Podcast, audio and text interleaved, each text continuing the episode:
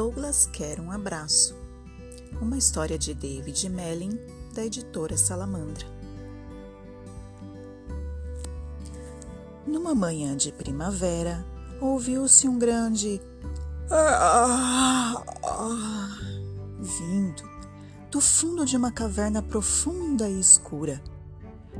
Era um jovem urso marrom e seu nome era Douglas.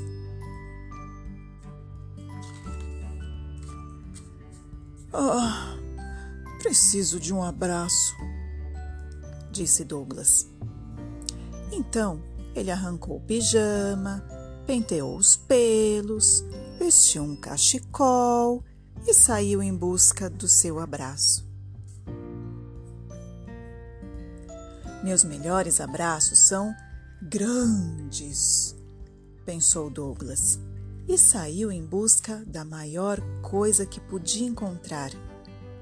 Então, passou os braços em volta dela e deu um abraço apertado. Mas não deu muito certo. Ai! gemeu Douglas. É meio pesada. Meus melhores abraços são altos, pensou Douglas, e saiu em busca da coisa mais alta que podia encontrar. Abraçou embaixo, abraçou no meio e abraçou o mais alto que conseguiu. Mas deu tudo errado. E ainda por cima, a coisa espetava.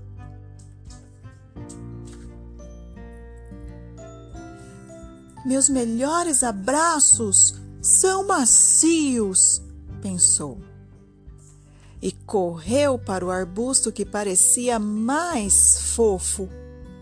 Pegou o arbusto no colo. Hum, mas alguma coisa estava muito estranha. As folhas tremeram e tremelicaram. E saíram correndo. Ah, dá um abraço! gritou Douglas. Não, mé! baliram as ovelhas.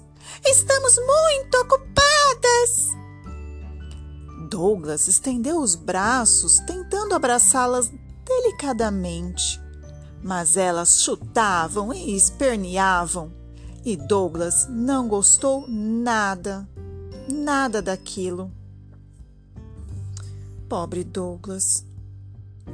Por favor, por que ninguém quer me abraçar? Ele disse. Se eu quero um abraço, disse uma sábia coruja, sento aqui na árvore. Deixe-me tentar, gritou Douglas, todo feliz, e subiu feito louco na direção da coruja. Mas ele se viu numa situação desagradável. Uh, uh, uh, uh, uh, uh, uh! gritava furiosa a coruja. Eu só queria um abraço, soluçou Douglas. Quem sabe aqui tem um. Ele sentiu alguma coisa orelhuda e fofinha e pegou-a. Douglas logo viu que o coelho não queria abraço nenhum. Começou a chorar de novo e, sem pensar, limpou o nariz no rabinho peludo do coelho. Ei! gritou o coelho. Me ponha no chão! Mas quero um abraço, disse o Douglas. E ninguém quer me dar. Já entendi, disse o coelho gentilmente. Venha comigo. Ele tomou Douglas pela pata e saiu andando com ele pela floresta. Até chegarem numa caverna profunda e escura, onde alguém sonolento acabava de acordar. Oh!